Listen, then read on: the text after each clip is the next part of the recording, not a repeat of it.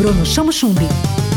Oi, gente, sou eu, Bruno Chamo Chumbi, e hoje no Tudo na Onda vamos conversar com Nayeri Ruas, que é terapeuta e desenvolve várias terapias alternativas.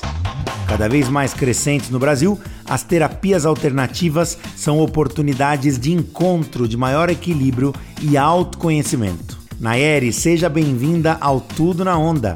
Quais são as terapias alternativas que você trabalha hoje? As terapias alternativas ficaram tão importantes que atualmente elas são reconhecidas como práticas integrativas e complementares em saúde, propiciando integração e cura em vários níveis.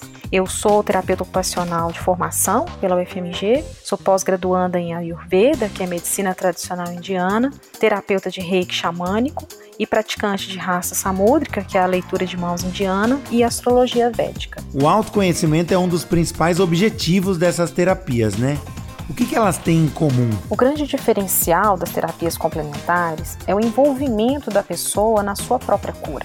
O terapeuta é um facilitador dessa cura, que vai acontecer através de ferramentas que promovem o autoconhecimento, o autocuidado e a autorresponsabilidade do indivíduo, que se torna então um agente ativo da sua própria cura. Tudo na onda. Eu mesmo já passei por várias terapias com você e uma das que mais me chamou a atenção foi a Rasta Samudrika, que é uma terapia indiana que faz uma leitura das linhas das mãos. Eu queria que você nos orientasse, nos contasse como essa leitura das mãos pode ajudar as pessoas. Os astros e os planetas, eles deixaram marcas nas nossas mãos no momento do nascimento. Essas marcas, elas dizem sobre o nosso propósito encarnatório. O que viemos fazer aqui? Qual é a nossa essência?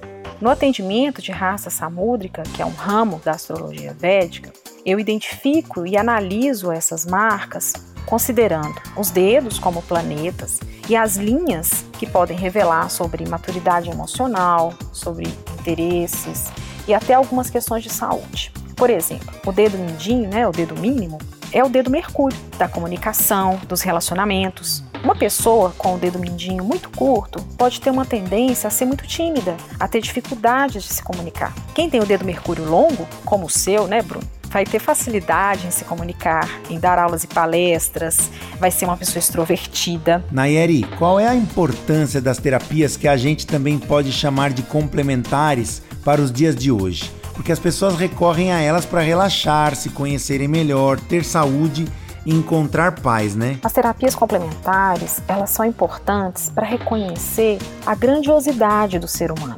reconhecer o enorme campo de possibilidades e não apenas o foco nas doenças e nos problemas que todos nós temos. As terapias complementares oferecem uma noção muito clara da completude do indivíduo nos seus aspectos físico, emocional e espiritual.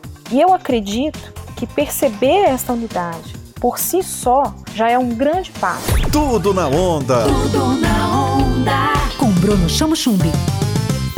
Onda Livre.